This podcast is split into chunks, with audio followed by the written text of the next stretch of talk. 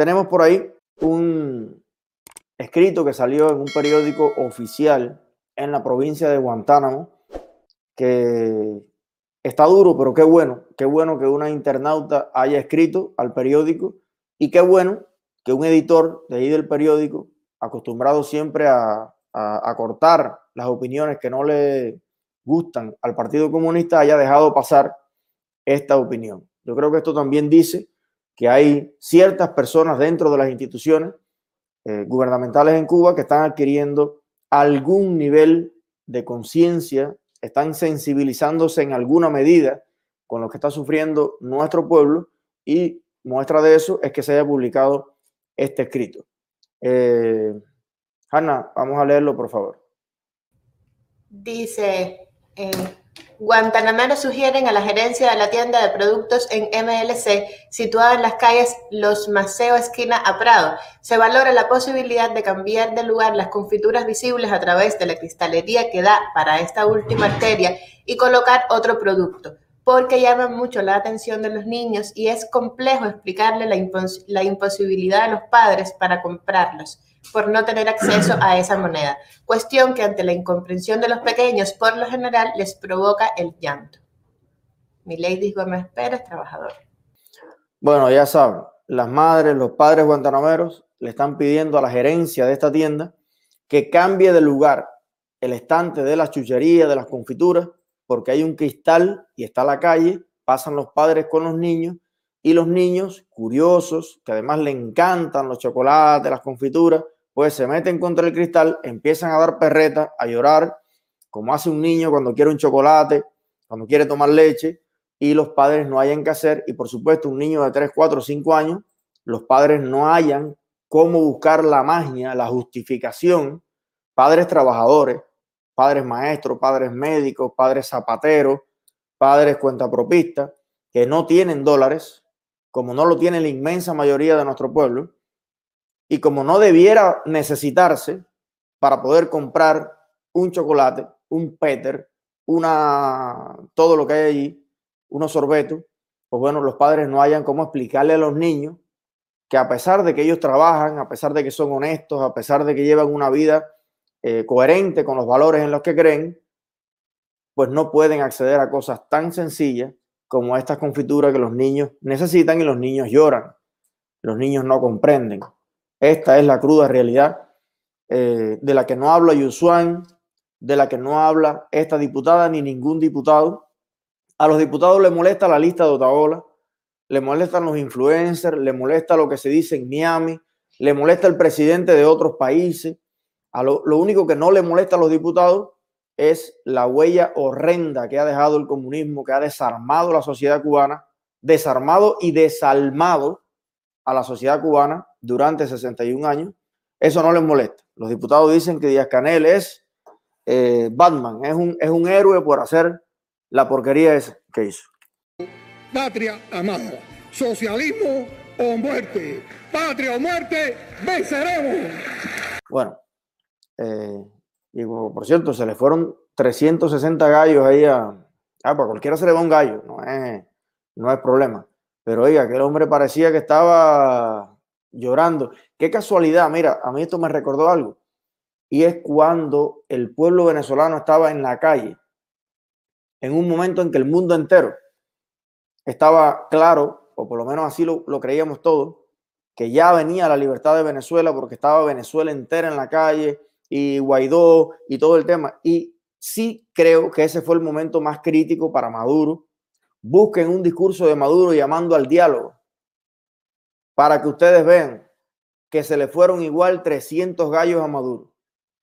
¿Será que cuando ellos le entran los tembleques, las pendejerías y todo eso, eh, lo manifiestan de esta manera? No sé, pero la verdad hay una similitud tremenda en esa, en esa situación.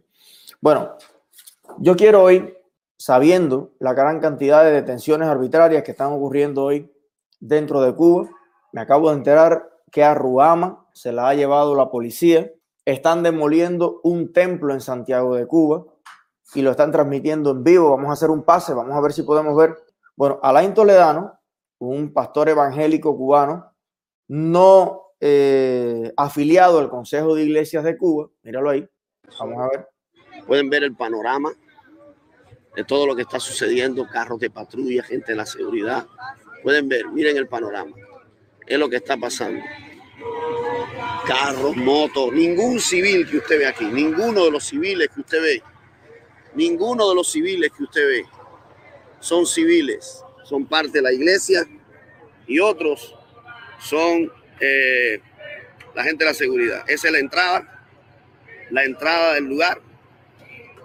Adentro están todos los represores, me fueron arriba cuando me vieron filmando y intentaron, eh, ya me tenían rodeado, me estaban impidiendo filmar. Aquí está, quiero mostrarles todo lo que está pasando. Sí, aquí están los hermanos, los camiones, miren la policía por allá.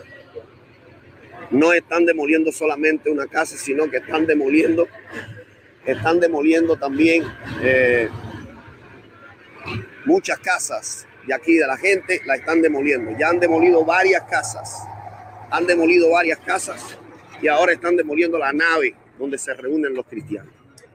Ya me, ya me vieron y están intentando, están intentando eh, acercarse a mí y, y quitarme el teléfono.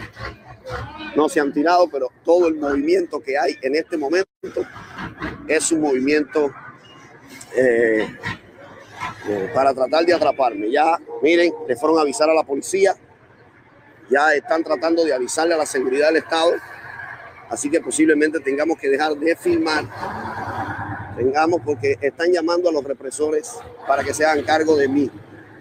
No se tiran directamente, están tratando de que la policía me llame. Están llamando a la policía. Miren, miren, de la camisa de cuadro. Está llamando a la seguridad para que venga por mí. Aquí están los hermanos. Claro que si somos nosotros, ahí está. Bueno, ya ustedes ven, este es el panorama en Cuba mientras están reunidos los diputados. Yo me imagino que habrá algún diputado de esta zona. En teoría los diputados representan a toda la geografía nacional.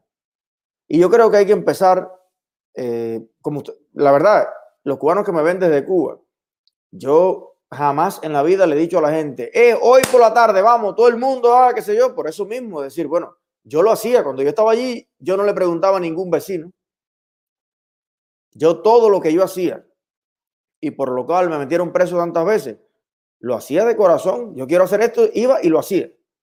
No me importaba, ni nadie desde Miami me dijo que lo hiciera, ni mucho menos lo hacía yo a conciencia. Y por eso yo no le voy a decir a nadie en Cuba lo que debe hacer. Pero fíjese, montándonos en la propia lógica de las propias leyes absurdas que existen allí. Oye, usted tiene un representante, todos esos eh, guajiros, todas esas personas necesitadas que han levantado estas viviendas allí, que se las están demoliendo y a las cuales los están privando de su sagrado derecho a su espiritualidad, a la religiosidad, a reunirse y adorar a Dios.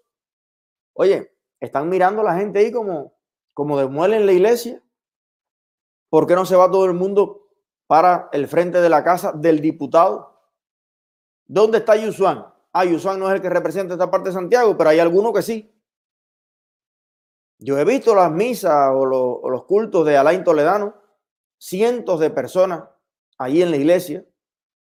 Si los propios cubanos no defendemos nuestro derecho, ¿quién lo va a defender?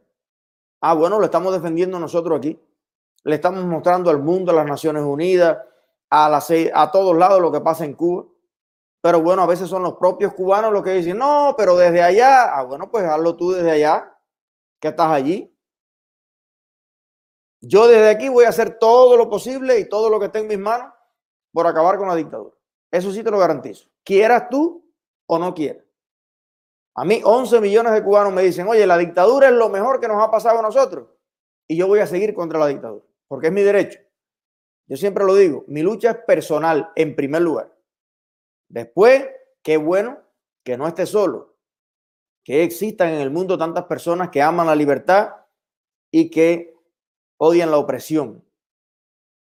Pero eh, yo no espero a que nadie me autorice a mí a yo decir lo que digo, convocar a lo que convoco, eh, manifestarme en contra de lo que me manifiesto. Eso es un deseo personal. que me sale a mí. Ahora, las personas que están allí mirando como, como demuelen todo, yo creo que si se unieran, se convocaran a todos los cristianos y se paran alrededor de la iglesia, todas las abuelas, los abuelos, allí van médicos, ahí van abogados, ahí van personas de todo tipo. Y dicen, bueno, perfecto, demuéleme a mí junto con esto, a ver si es verdad. Y ha pasado, ha pasado que el barrio sale y saca al preso de la patrulla. Ha pasado muchas veces que los policías se quieren llevar a un menor de edad y ha salido el barrio entero y ha dicho, no te lo llevas. No te lo llevas. Y ha tenido que salir corriendo la policía.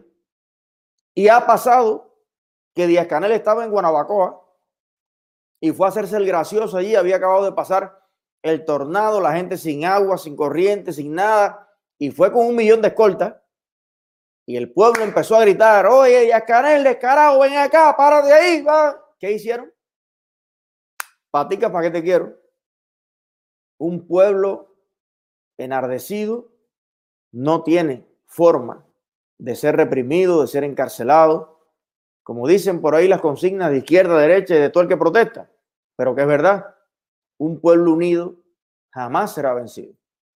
Pero todos los que están allí viendo cómo, le desbaratan la vida a la gente, son tan cubanos como tú y como yo, y son cubanos jugando diferentes roles. Ahí está el cubano que es el chofer del camión. El chofer del camión está esperando que se acabe el día a las 4 de la tarde y a cargar todos los escombros, todas las casas que destruyeron, de todos los sueños, de todos los proyectos, de todos los cuarticos, los niños esos que ya no van a tener donde dormir. Cuando ya él terminó eso, dice, bueno, déjame meter una manguerita. Mira, me quedaron 20 litros de petróleo. A vender 20 litros de petróleo. Para entonces después decidir si le compra los zapatos al niño para ir a la escuela o va a la tienda a comprarle confitura, leche, chocolate al niño tiene las mismas dificultades, es producto, es víctima de la misma eh, discriminación que las personas a las que le están demoliendo la casa. Ustedes recuerdan el video de cuando fueron como 100 policías con una, unos serruchos a picar los postes de la luz que le habían costado miles y miles de pesos a una comunidad que no tenía luz eléctrica y que la empresa eléctrica llevaba 7, 8 años diciéndole que no tenía recursos para llevarle la energía eléctrica y ellos con sus propios esfuerzos vendieron el que tenía un anillito, un anillito, un arete, lo que fuera, y reunieron como 17 mil pesos y pusieron los postes, llevaron la corriente y después fue la empresa eléctrica junto con la policía y le picaron todos los postes. Por haber podido hacer los ciudadanos lo que no podía hacer el Estado, que tiene el monopolio de todo. Porque el objetivo al final no es que la gente se alumbre. Bueno, pues no. El objetivo de los comunistas es demostrar que ellos tienen la fuerza, que ellos son los machos, que todos los demás somos basura. Es ese machismo eh, huevícola. La, la razón de la testosterona que tienen ellos. Y todo esto son mensajes, porque ¿en qué le ayuda al Comité Central? ¿En qué le ayuda al Buró Político? a los ricachones de Raúl Castro y los demás, ¿en qué les ayuda? Derribar cuatro bohíos en un monte en Santiago de Cuba. ¿Qué aporta eso a su revolución? El único motivo por el cual lo hacen es por el mismo motivo que durante el medioevo y más allá y la edad antigua, a cada rato los reyes colgaban personas de un palo, daban escarmientos y era para evitar rebeliones. Como ellos tienen saqueado el país completo, se han dado cuenta de que con la poca pero eficiente penetración de Internet, la mente de los cubanos va cambiando, la gente se está rebelando, hay médicos en ejercicio, profesionales en ejercicio, artistas, locutores de televisión que están diciendo basta ya, basta ya de abuso, basta ya de discriminación, basta ya de tantas monedas, liberen las fuerzas productivas liberen la posibilidad de hablar y pensar sin hipocresía. Y en este escenario, Raúl Castro, como ese rey medieval, dice, no, necesitamos escarmiento. Hay que darle duro a esa gente. ¿Qué se piensan estos religiosos? ¿Qué se piensan esta gente? Demuélanle todo eso. Provóquenle dolor, despójenlo de todo. Porque es precisamente el miedo el arma fundamental por excelencia del comunismo en el mundo entero. El miedo, el terror. Esto es terrorismo de Estado lo que estamos viendo. Terrorismo de Estado.